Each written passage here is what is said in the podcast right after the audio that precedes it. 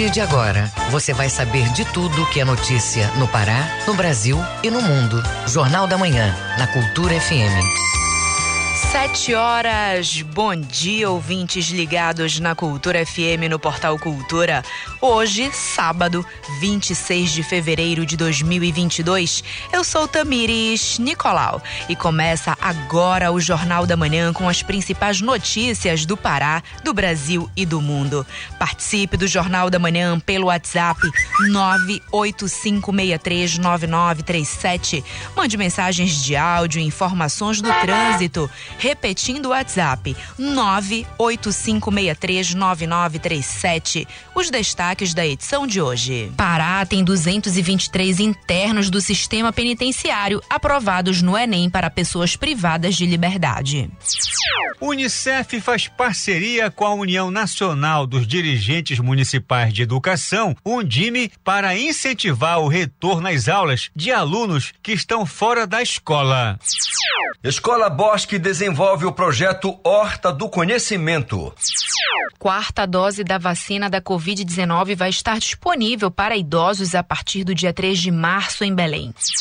No Pará, o sistema SESI de ensino garante assistência psicológica para professores, alunos e famílias. Tem também as notícias do esporte. Prem e Paysandu vão se enfrentar com portões fechados pela Copa do Brasil. Confederação Brasileira de Futebol divulgou a tabela completa da Série A1 de futebol feminino. E ainda nesta edição, pesquisa aponta que efeitos da pandemia tiveram impactos da desigualdade social. Inflação para os aluguéis apresenta elevação. Presidente Jair Bolsonaro é o único chefe de Estado do Cone Sul a não se manifestar contra a invasão na Ucrânia. Essas e outras notícias agora no Jornal da Manhã. 7 e 2. Jornal da Manhã. Você é o primeiro a saber. O Pará é notícia quarta dose da vacina da Covid-19 vai estar disponível para idosos a partir do dia 3 de março em Belém. O anúncio foi feito pelo prefeito Edmilson Rodrigues. Confira na reportagem. A vacina Coronavac vai estar disponível para todos os idosos com 85 anos ou mais, nascidos em 1936 e que já receberam três doses do esquema vacinal. O diretor de vigilância da Secretaria Municipal de Saúde de Belém, Cláudio Salgado explica quem pode se imunizar. Nós iniciaremos a partir do dia 3 de março a vacinar os idosos com 85 anos ou mais e que tenham recebido a sua terceira dose há seis meses. Então, aqueles que receberam a terceira dose até setembro poderão vacinar já com a quarta dose, todos aqueles que têm é, 85 anos ou mais. A partir do dia 17 de março, a gente já diminui essa idade para 80 anos. Nesse período, a vacinação continua disponível para todas as pessoas que ainda não receberam a primeira ou a segunda dose, bem como os que foram vacinados com a segunda dose até novembro, que tenham 18 anos ou mais. O diretor de vigilância da Secretaria Municipal de Saúde de Belém, Cláudio Salgado, ressalta que todas as faixas etárias devem se vacinar. É importantíssimo que a gente chame a população. Nós temos aí de 85 anos ou mais, nós temos aproximadamente é, 8 mil idosos. Temos alguns acamados, nós vamos começar a visitar esses acamados também. Não precisa fazer um novo registro, nós já temos o registro e vamos começar a fazer essa vacinação também a partir do dia 3. Então, a partir do dia 3, os idosos com 85 anos ou mais que tenham recebido a terceira dose até setembro e a partir do dia 17 de março, os idosos com 80 anos ou mais. Belém também oferece a dose de reforço, que é a terceira dose, para todos os imunossuprimidos acima de 12 anos e que receberam as duas doses há mais de quatro meses. Crianças a partir de seis anos completos podem ser vacinadas com Coronavac nas unidades básicas de saúde e nos hospitais. Tamires Nicolau, para o Jornal da Manhã. Projeto realiza capacitação profissional de dezenas de mulheres em Castanhal. Confira esse e outros destaques do que é notícia no Giro do Interior com Bruno Barbosa. Nessa semana, a Secretaria de Estado de Justiça e Direitos Humanos, por meio da Coordenadoria de Integração de Políticas para as Mulheres, participou da certificação de 70 mulheres que estiveram no projeto Girândola, em Castanhal, nordeste do estado. No município, o projeto contou com o apoio da Secretaria Municipal de Assistência Social, além da Procuradoria Especial da Mulher da Assembleia Legislativa do Estado, Procuradoria Especial Municipal, Serviço Nacional de Aprendizagem Rural, Senar, Projeto Castelo dos Sonhos, Instituto Cariane Alcântara e Conselho Municipal em Defesa dos Direitos da Mulher.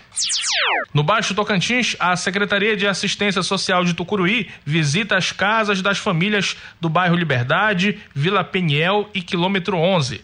As visitas dão continuidade às ações do órgão nos lares assistidos pela Secretaria. A iniciativa é uma continuação dos investimentos em assistência social no município de Tucuruí. A visita da assistente social é uma atividade que faz parte de uma estratégia para aproximação dos serviços com a família atendida. No Oeste Paraense, a semana foi de vistoria no imóvel que vai abrigar a sede do Detran na cidade de Rurópolis. A visita teve a presença de várias autoridades do município. Segundo a prefeitura, a verba, o prédio e a obra têm execução 100% de responsabilidade estadual. A expectativa é para que a nova sede do Detran seja entregue no mês de março. Bruno Barbosa para o Jornal da Manhã. A pandemia trouxe um desafio para o sistema educacional no Brasil: a evasão escolar. Para ajudar a sanar o problema, o Unicef criou o programa Busca Ativa Escolar. O repórter Marcelo Alencar tem as informações. Uma das principais estratégias para garantir o retorno dos alunos ausentes do ambiente escolar por causa dos impactos gerados pela Covid-19 é a busca ativa escolar, uma iniciativa do Fundo das Nações Unidas para a Infância que está sendo desenvolvida em mais de 3 mil municípios do país. No Pará, cerca de meio milhão de estudantes não retornaram para a escola. A consultora especialista em educação do Unicef em Belém, Nayana Góes, dá mais detalhes. Para ajudar a gestão pública a encontrar essas crianças e adolescentes fora da escola ou em risco de abandono e tomar as medidas necessárias para que voltem à escola e permaneçam nela, aprendendo. Desde o início das atividades, mais de 80 mil crianças e adolescentes foram encontrados e rematriculados na escola pelas equipes do projeto Busca Ativa Escolar em todo o país. A ferramenta fortalece também a capacitação e os serviços de gestores e técnicos municipais. A consultora especialista em educação do Unicef em Belém, Nayana Góes, aponta a importância da parceria para garantir o êxito da iniciativa. É de extrema importância a parceria com os municípios, garantindo essa reabertura segura. E desde o início da pandemia, o Unicef vem alertando para o aumento da exclusão escolar em todo o mundo. No Brasil, em novembro de 2020, já havia mais de 5 milhões de meninas e meninos sem acesso à educação. No Pará, 121 prefeituras já somam aproximadamente 7 mil rematrículas. Marcelo Alencar, para o Jornal da Manhã. O mundo acompanha o desdobramento da guerra na Ucrânia e por aqui a preocupação é com os paraenses que estão vivendo de perto esse dilema. A estudante de medicina Jéssica Damasceno mora em uma cidade na Rússia que faz fronteira com a Ucrânia. Nós conseguimos um depoimento dela e você acompanha agora. Vamos ouvir. Atualmente estou morando na Rússia, vim estudar aqui medicina. Estou no segundo ano de medicina aqui na faculdade de Belgrade, na Rússia. A região de Belgrade faz fronteira com a Ucrânia. O primeiro ataque que teve foi possível escutar aqui de onde a gente mora os ataques, os bombardeios. Então isso deixou muita gente apavorada mesmo. E a situação está continuando. No momento a Ucrânia está sendo atacada. No momento a situação é realmente física está acontecendo lá, como vocês estão vendo nas notícias.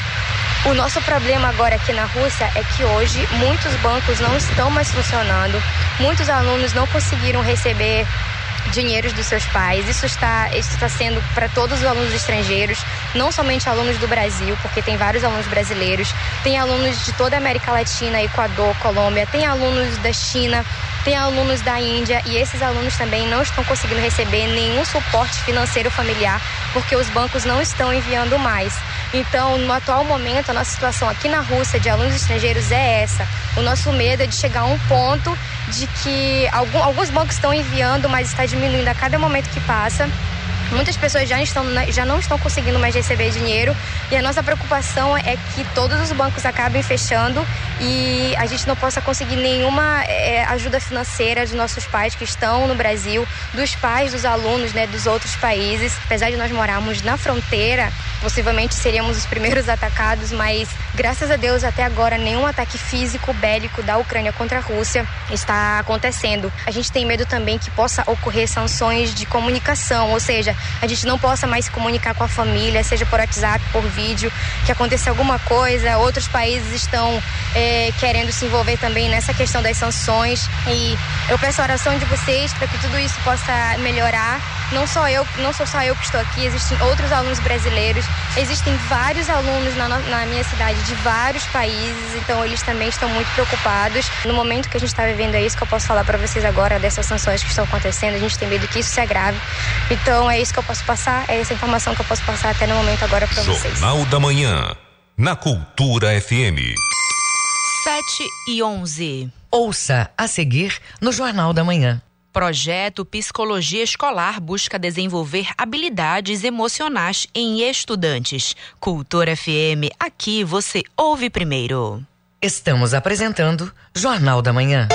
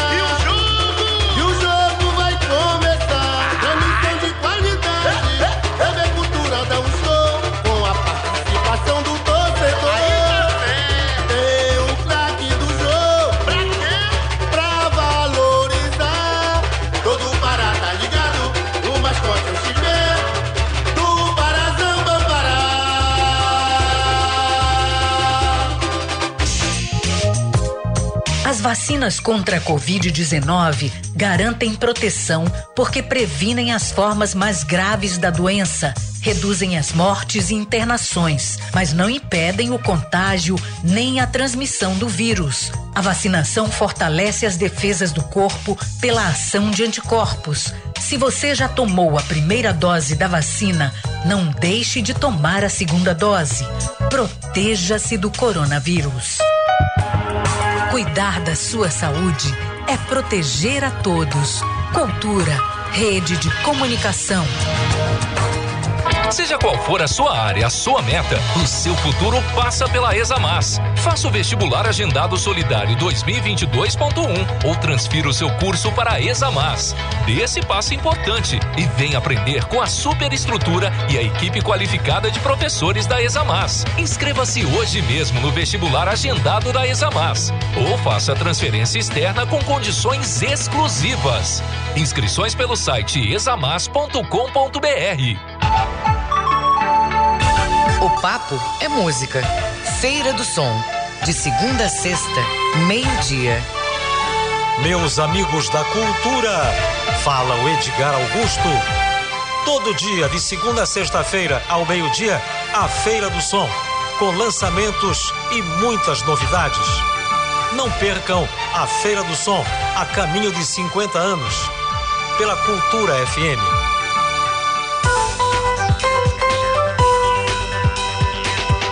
Voltamos a apresentar Jornal da Manhã. Previsão do tempo. De acordo com a Secretaria de Meio Ambiente e Sustentabilidade, é esperada nebulosidade variável para hoje e chuvas em áreas isoladas. Para amanhã, céu parcialmente nublado a nublado, com chuvas de intensidade fraca. Mínima de 24, máxima de 34 graus. No Nordeste Paraense, o dia é de céu parcialmente nublado a nublado, com chuva em pontos isolados. No domingo, tempo ensolarado, porém, a possibilidade de precipitações à tarde e à noite. Mínima de 24, máxima de 32 graus em Salinópolis. E no arquipélago do Marajó, final de semana com predominância de tempo nublado. Previsão de eventos de chuva leve a moderada entre a tarde e a noite. Amanhã, a possibilidade de chuvas na área litorânea. Em Soure, variação de temperatura entre 25 até 31 graus. 7 e 15. Educação. Projeto Psicologia Escolar busca desenvolver habilidades emocionais em estudantes, educadores e familiares. A ideia é desenvolver no aluno a capacidade de lidar com as emoções na sociedade.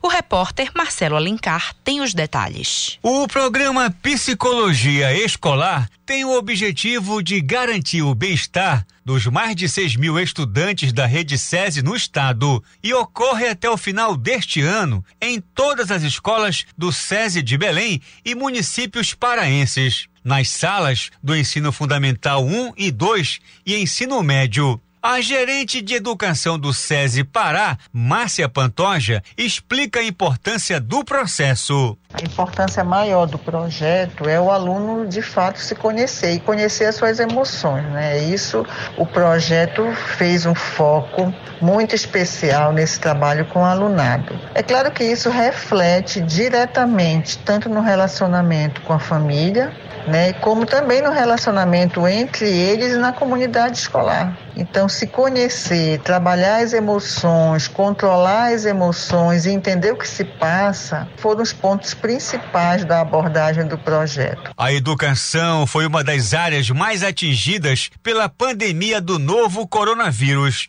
trouxe vários impactos psicológicos na rotina da vida dos alunos, professores e familiares. As ações da Covid-19 refletiram diretamente no segmento. Uma das metas do projeto é trabalhar com as emoções das pessoas dentro do ambiente escolar, como pontua a gerente de educação do SESI Pará, Márcia Pantoja. O projeto, ele nasceu dessa necessidade de nós fazermos um projeto focado nessa situação, porque as escolas já tinham realmente uma abordagem da psicologia de rotina. Mas dessa vez ele, o projeto realmente ele veio com um foco muito especial, né, do trabalho de fato de se trabalhar suas emoções e entender como a gente lidar no dia a dia com elas. Durante o período letivo, a instituição também vai desenvolver práticas positivas para estimular mente e corpo. Outro ponto importante na programação é ouvir a família dos alunos, como destaca Márcia Pantoja. Todo o trabalho emocional feito do projeto nas, esco nas escolas do SESI, abordando o aluno, a comunidade escolar, os professores envolvidos diretamente com esses alunos e a família. O projeto Psicologia Escolar do SESI Pará conscientiza o aluno sobre as habilidades de cada um. Além de desenvolver as competências socioemocionais e o compromisso social dos estudantes. Marcelo Alencar, para o Jornal da Manhã. Pará tem 223 internos do sistema penitenciário aprovados no Enem para pessoas privadas de liberdade. Mais de 1.700 detentos se inscreveram e as maiores notas de redação neste ano foram 900 e 840 pontos. Vamos ouvir na reportagem. O Enem para pessoas privadas de liberdade é aplicado a adultos e também aos jovens que estejam em medida socioeducativa que inclua privação de liberdade. No Pará, 223 internos foram aprovados, sendo um deles na UFPA e outro na UFRA. A diretora de Educação Prisional da Secretaria Estadual de Administração Penitenciária, SEAP, Patrícia Salles, explica a rotina das aulas. A maioria das aulas nossas para o fechado é EAD. Nós temos parcerias com a UNAMA, Estácio, Minasal.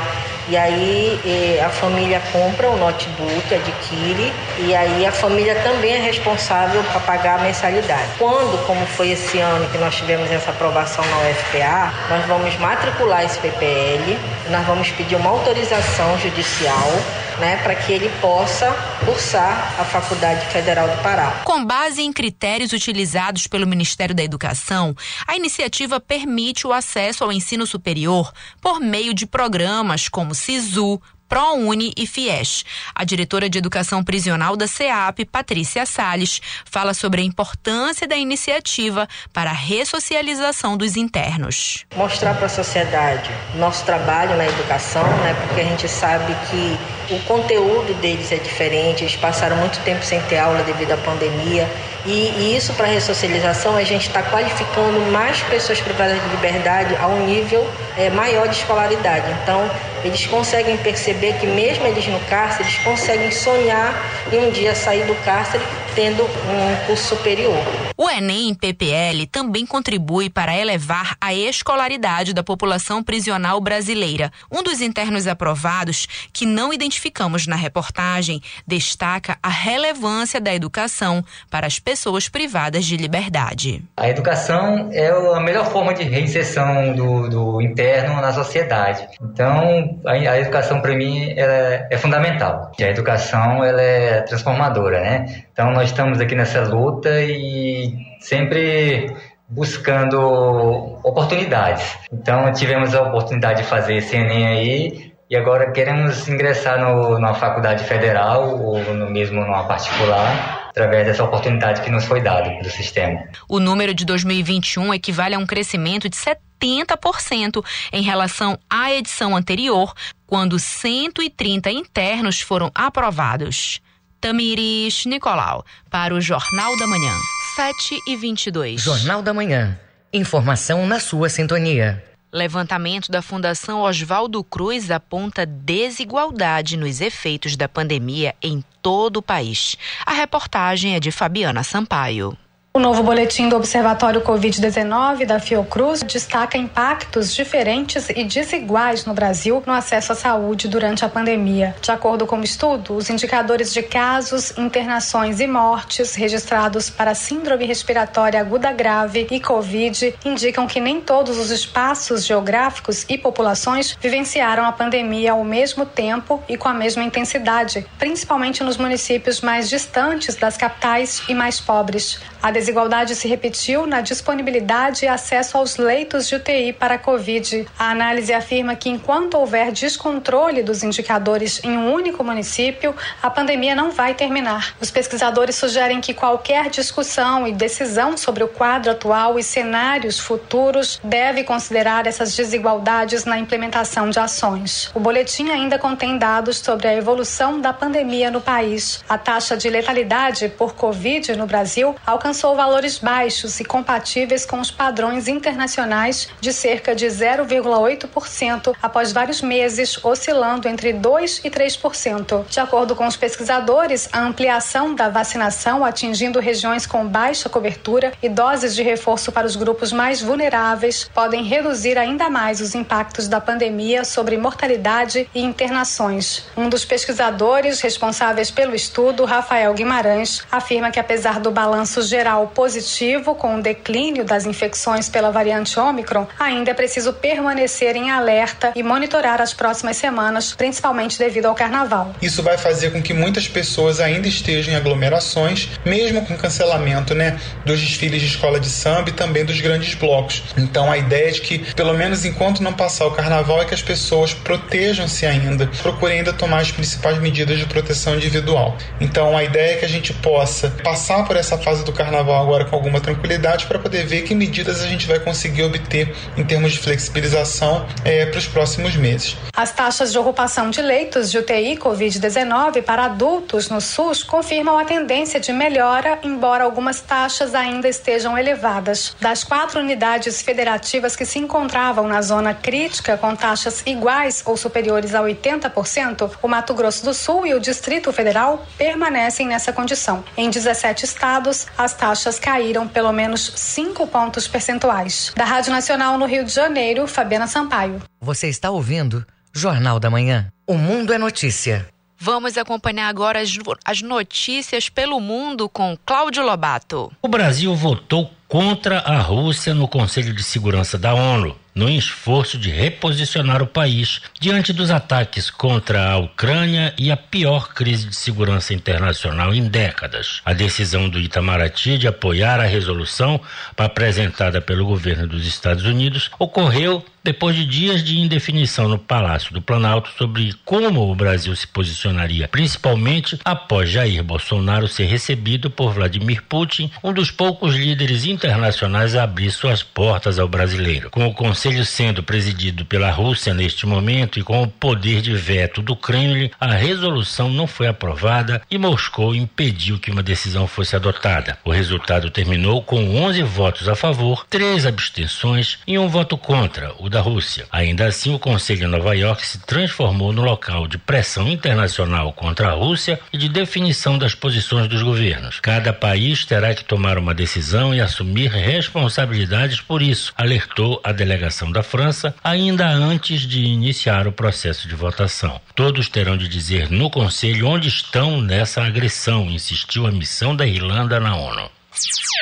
A população de Kiev, capital da Ucrânia, amanheceu com o barulho dos estrondos de bombas no segundo dia da invasão da Rússia à Ucrânia. Outras cidades também foram atacadas. A ofensiva continuou ao longo do dia. Mais de 100 pessoas morreram no primeiro dia do ataque. O presidente ucraniano Volodymyr Zelensky disse que os bombardeios da madrugada ocorreram em áreas residenciais de Kiev. Ele ainda fez uma comparação com o nazismo. Esta noite começaram a bombardear bairros civis. Isso nos recorda a ofensiva nazista de 1941. Um caça da Ucrânia foi abatido pela Rússia em Kiev na madrugada. Já de dia, um tanque russo foi flagrado atropelando o carro de um civil na Ucrânia. Na cena, é possível ouvir sons de tiros e em seguida o tanque acelera pela avenida passando por cima de um carro. Em outra imagem, civis aparecem tentando ajudar a resgatar uma mulher presa nas ferragens do veículo. Além disso, um orfanato com cerca de 50 crianças foi atacado. Ninguém ficou ferido, segundo a embaixadora ucraniana nos Estados Unidos, Oksana Markarova. A proposta da Rússia de conversar com a Ucrânia é uma tentativa de conduzir diplomacia com uma arma na cabeça, disse o porta-voz do Departamento de Estado dos Estados Unidos, Ted Price, nesta sexta-feira, afirmando que a Rússia precisa parar os bombardeios na Ucrânia se quiser falar sério sobre diplomacia. O porta-voz do Kremlin, Dmitry Peskov, disse mais cedo nesta sexta-feira que a Rússia estava preparada para enviar uma delegação à capital de Belarus, Minsk, para negociações. A Rússia havia tentado uma pretensa diplomacia, mesmo enquanto se preparava para invadir a Ucrânia esta semana, disse Price a repórteres de uma entrevista coletiva. Com informações da agência France Press e UOL Internacional, Cláudio Lobato, para o Jornal da Manhã. 7 e 28. Ouça a seguir no Jornal da Manhã. No próximo bloco você confere as notícias do esporte. É daqui a pouco aqui na Cultura FM. Jornal da Manhã, na Cultura FM.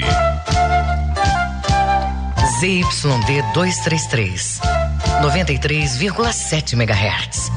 Rádio Cultura FM, uma emissora da Rede Cultura de Comunicação. Fundação Paraense de Rádio Difusão. Rua dos Pariquis, 3318. Base operacional, Avenida Almirante Barroso, 735. Berlim, Pará, Amazônia, Brasil. TRE informa. Justiça Eleitoral ao alcance de todos. Atenção, este ano tem eleições no Brasil e você, eleitora e eleitor, vai escolher presidente, governador, deputados e senadores. Para poder participar deste momento tão importante, é preciso estar em dia com a Justiça Eleitoral. 4 de maio é o prazo final para fazer a emissão do título ou qualquer alteração no cadastro eleitoral. Não deixe para a última hora. Você pode resolver tudo no site do TRE Pará por meio do Título Net ou pode procurar o cartório eleitoral ou um posto de atendimento na sua cidade. Caso tenha alguma dúvida, ligue para o Disque Eleitor no telefone 91 3346 8100. A ligação é gratuita. O serviço funciona de segunda a sexta, de 8 da manhã a 1 hora da tarde. TRE informa. Justiça Eleitoral ao alcance de todos.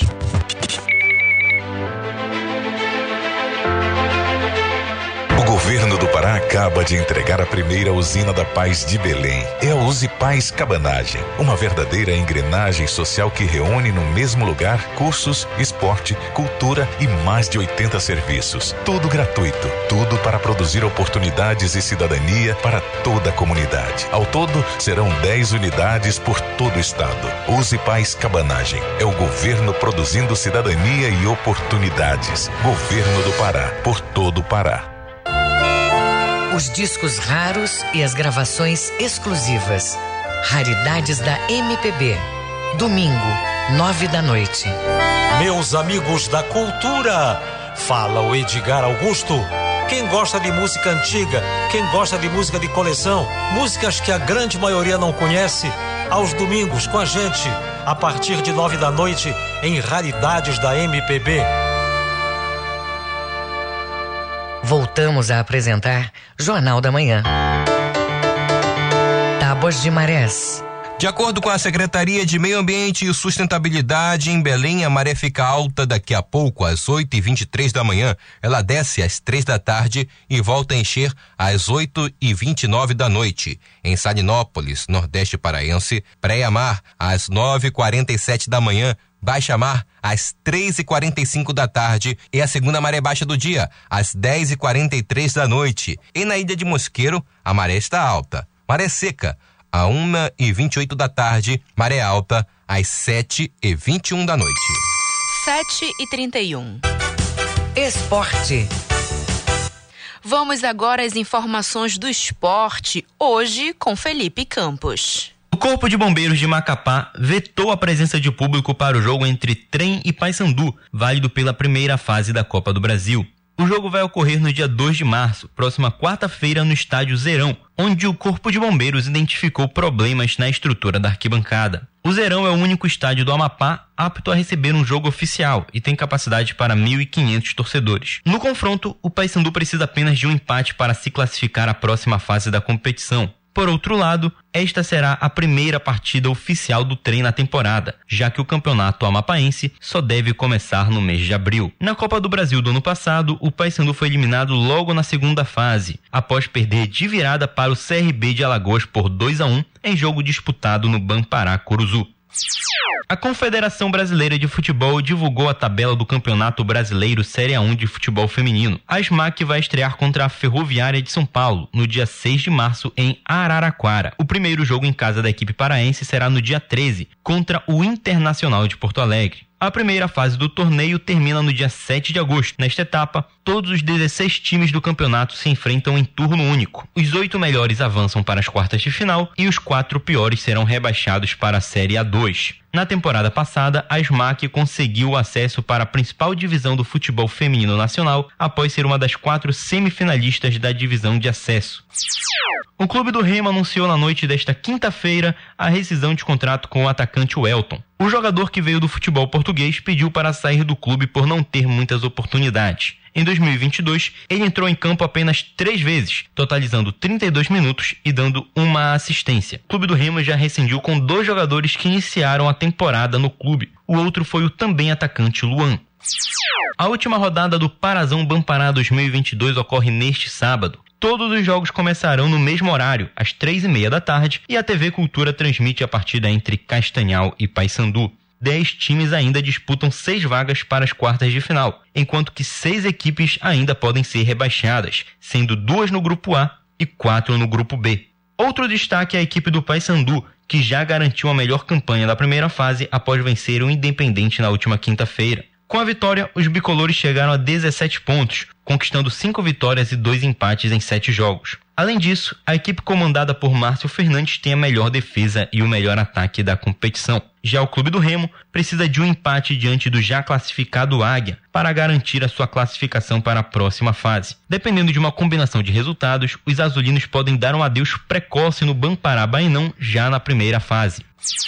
O Paysandu anunciou nesta sexta-feira a chegada do meia Serginho. O jogador estava atuando no futebol asiático desde 2017. No Brasil, Serginho tem passagens por Santos, Palmeiras e Ceará. Aos 31 anos, o meia disse que está muito feliz por chegar no Paysandu e não vê a hora de estrear. Serginho terá companhia de outros 13 meio-campistas no Paysandu, mas ele também pode atuar na lateral direita, onde o time já tem Igor Carvalho e Polegar. Em sua última temporada, o brasileiro disputou 15 jogos, marcando um gol e dando duas assistências pelo Matsumoto Yamaga, da segunda divisão do futebol japonês. Seu melhor ano no Brasil foi em 2013, onde ele jogou a Série B pelo Palmeiras e marcou cinco gols em 15 jogos.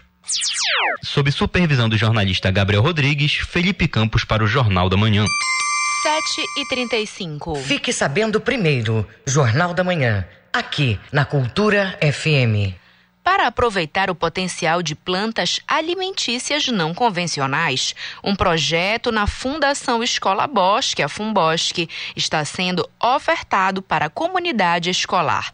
Acompanhe na reportagem de Isidoro Calixto. Plantas alimentícias não convencionais são plantas com potencial alimentício e desenvolvimento espontâneo, porém não são consumidas em larga escala ou são utilizadas apenas em determinadas regiões. O cultivo das plantas compõe o projeto Horta do Conhecimento, desenvolvido na Fundação Escola Bosque, a Fumbosque. O objetivo é abrir espaço para que a comunidade participe da experiência, como explica a coordenadora do projeto, Meire Silva experiências, é, elas terminam gerando aprendizagem significativa, porque termina estimulando a interação, o debate, o raciocínio lógico, a empatia e também a reflexão de cuidar de si, do outro e do ambiente. E com isso nós promovemos o repensar de atitudes e comportamento, tudo que afete a sustentabilidade. Essa criança, ela experiencia, né? ela troca saberes, ela é protagonista do seu processo de ensino-aprendizagem. A maioria das mudas das plantas que são cultivadas dentro da escola é distribuída para a comunidade como forma de incentivar o cultivo do alimento entre as famílias. Os estudantes fazem aulas na horta para aprender tudo, inclusive sobre os benefícios desse tipo de vegetal. A nutricionista da Fumbosque, Fernanda Araújo, comenta: Nós vamos estar respeitando as memórias e a cultura local da região, né, trazendo essas plantas para o nosso dia a dia na alimentação e também são plantas riquíssimas em vitaminas e minerais que podem contribuir para melhorar a saúde dos nossos alunos de forma geral. Chamadas de não convencionais por não serem encontradas em lugares comuns como feiras e supermercados, essas plantas já são comercializadas em espaços como as feiras orgânicas realizadas por produtores rurais. Atualmente são cultivadas na Fundação Escola Bosque as espécies chicória, alfavaca, jambu, vinagreira, cariru, além da taioba, que também é considerada regional. Todas muito ricas em nutrientes. Isidoro Calixto para o Jornal da Manhã liberado no Brasil o primeiro autoteste para detecção da Covid, que utiliza uma amostra de saliva. Ao todo, quatro testes já estão liberados em território nacional. Quem traz os detalhes é o repórter Leandro Martins. A Anvisa aprovou o primeiro autoteste que detecta o vírus da Covid-19 pela saliva. É o AG Oral Detect. Para a coleta, não é preciso do swab, aquela haste utilizada para a coleta de secreção nas narinas nos testes convencionais. O usuário só precisa cuspir a saliva em um copo. O kit vem equipado com o swab, apenas para transferir a quantidade certa da saliva do copo para o tubo de extração. O produto é da empresa Ecodiagnóstica e vai ser fabricado no país. Outro autoteste aprovado foi o SGTI Flex, da empresa Covalente do Brasil, que também terá fabricação em solo brasileiro. O produto utiliza o suave nasal não profundo e poderá ser encontrado no mercado nacional em versões com 1, 2 e 5 testes, para atender às famílias que queiram utilizar essa ferramenta de enfrentamento ao coronavírus. Os autotestes são produtos que permitem que a pessoa realize todas as etapas da testagem da Covid, desde a coleta da amostra até a interpretação do resultado, sem a necessidade de auxílio profissional. Os equipamentos vêm com instruções de uso, com linguagem simples e figuras ilustrativas do seu passo a passo. Com a aprovação desses dois produtos, já são quatro os autotestes autorizados no país. Quem quiser saber quais os autotestes disponíveis, é só consultar o site da Anvisa na internet. Da Rádio Nacional em Brasília, Leandro Martins. Índice responsável por reajuste nos valores de aluguéis apresenta alta no mês de fevereiro. Confira com a repórter Solimar Luz. Os números da economia. A inflação medida pelo Índice Geral de Preços Mercado, usado no reajuste de contratos como de aluguel de imóveis, ficou em 1,83% em fevereiro, após variar 1,82% no mês anterior. Com o resultado, o IGPM acumula alta de 3,68% ao ano e 16,12% em 12 meses, como apontam os dados divulgados nesta sexta-feira pela Fundação Getúlio Vargas. A maior contribuição para o resultado veio dos preços de importantes commodities, como soja, milho e combustíveis. O destaque foi a alta do preço do óleo diesel, que acelerou de 2,30 para 5,53%. Segundo o analista André Braz, responsável pela pesquisa, a boa notícia veio do minério de ferro, matéria-prima essencial para a fabricação de aço, utilizado pela indústria na produção de veículos e eletrodomésticos, por exemplo. Ele continuou subindo, subiu mais de 5% nessa edição de fevereiro, mas a alta do mês passado tinha sido muito maior e ele agora apresenta uma tendência de desaceleração. Lembrando que o minério de ferro é um dos itens que mais pesa na inflação ao produtor. Então, qualquer variação em seu preço acaba é, influenciando né, a tendência de curto prazo do índice. E agora ele vem apresentando desaceleração, uma desaceleração potencializada também pela valorização do real frente ao dólar. O cálculo do IGPM leva em conta a variação de preços de bens e serviços, bem como de matérias-primas utilizadas na produção dos setores agrícola, industrial e de construção civil, e é, segundo a FGV, bastante afetado pelo desempenho do câmbio e dos produtos de atacado. Os preços no atacado, medidos pelo Índice de Preços ao Produtor Amplo, subiram 2,36% em fevereiro, frente aos 2,30% registrados em janeiro. Em contrapartida, o Índice de Preços ao Consumidor, que mede o varejo, teve queda na inflação ao passar de 0,42 em janeiro para 0,33% agora em fevereiro. Já o Índice Nacional de Custo da Construção caiu na mesma comparação mensal de 0,64 para 0,48%. Da Rádio Nacional no Rio de Janeiro, Solimar Luz. Agora vamos aos indicadores econômicos do dia com Felipe Feitosa. O Ibovespa, o principal índice de ações da Bolsa Brasileira, acumula alta de 1,39% aos 113.141 pontos. O dólar comercial também apresentou alta 0,99% aos R$ 5,15, logo após o início aos ataques da Rússia à Ucrânia, em meio à mais grave crise militar na Europa desde a Segunda Guerra Mundial.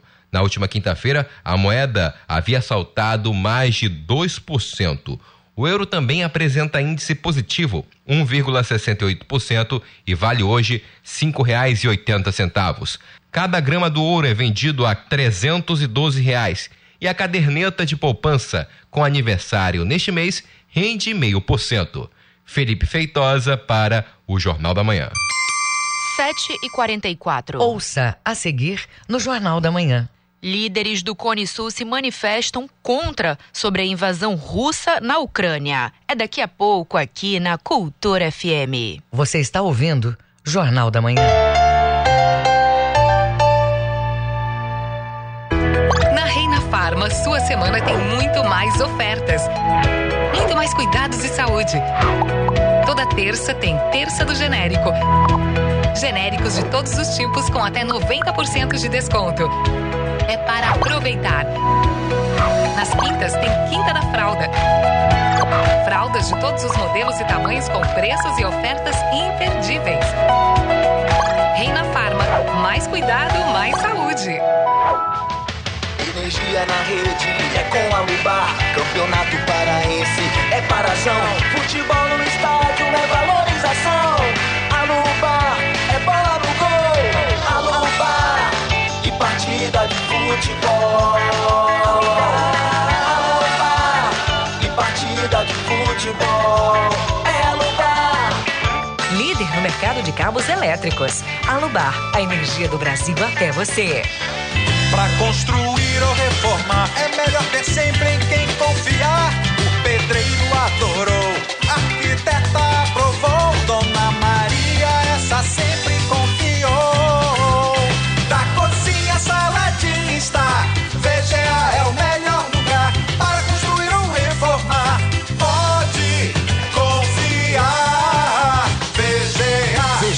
Casa e Construção, Domingos Marreiros, entre 14 e Castelo. Venha abastecer seu comércio ou sua casa no Atacadão. O seu parceirão de verdade que negocia de perto para você ter sempre os preços mais baixos. Só mesmo o maior atacadista do Brasil, que também oferece facilidade de pagamento com as principais bandeiras de cartões de crédito e vales alimentação. Com o Atacadão é certeza de comprar muita variedade e ter muita economia. Aproveite! Atacadão, lugar de comprar barato. Consulte as bandeiras de cartões de crédito e vales alimentação aceitas em atacadão.com.br barra lojas. O ritmo contagiante do Brega, no calor amazônico. As músicas, a história, o cenário. Brega, patrimônio imaterial e cultural do estado do Pará. As Marcantes, de segunda a sexta-feira, das seis às sete da noite. Cultura FM 93.7.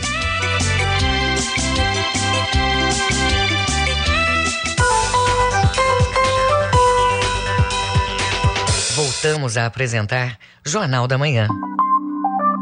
Previsão do tempo. Os dados da Secretaria de Meio Ambiente e Sustentabilidade apontam que para o Baixo Amazonas e Calha Norte, sábado com nebulosidade variável e chuva leve em pontos isolados. Já amanhã, sol entre nuvens pela parte do dia. À noite, a possibilidade de chuvas leves. Mínima de 25 e a máxima de 33 graus em Santarém. No sudoeste paraense, céu nublado e encoberto com eventos de chuva a qualquer hora do dia, principalmente no centro e no norte da mesorregião. No domingo, predominância de céu nublado e ocorrências de precipitações. Mínima de 24, máxima de 33 graus em Itaituba. E no sudeste paraense, o final de semana é de tempo parcialmente nublado a nublado, com chuvas intensas entre a tarde e a noite. Mínima de 23, máxima de 33 graus em Marabá. 7 e 48. Política. Líderes do Cone Sul se manifestam contra a invasão russa sobre a Ucrânia. Já o presidente brasileiro Jair Bolsonaro tem falado pouco sobre o tema. As informações são de Humberto de Campos. O presidente brasileiro Jair Bolsonaro foi o único entre os principais líderes do Cone Sul a não condenar o ataque russo à Ucrânia. Além de críticas à fala do vice-presidente Hamilton Mourão, Bolsonaro tem tratado apenas do esforço para auxiliar brasileiros que estão na Ucrânia. Isso apesar do Itamaraty ter declarado que não tem como promover a retirada de brasileiros daquele país. Já entre os presidentes de países do Cone Sul, todos usaram o Twitter para criticar as ações russas.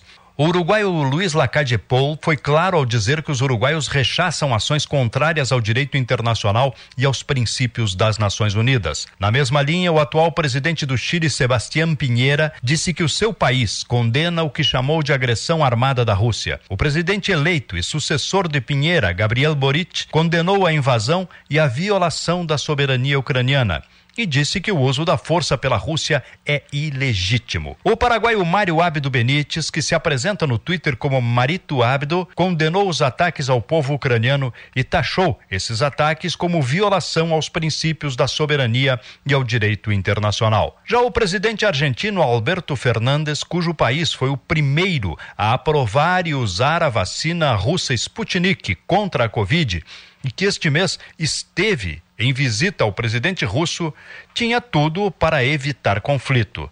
No Twitter, é claro, ele apenas lamentou a guerra.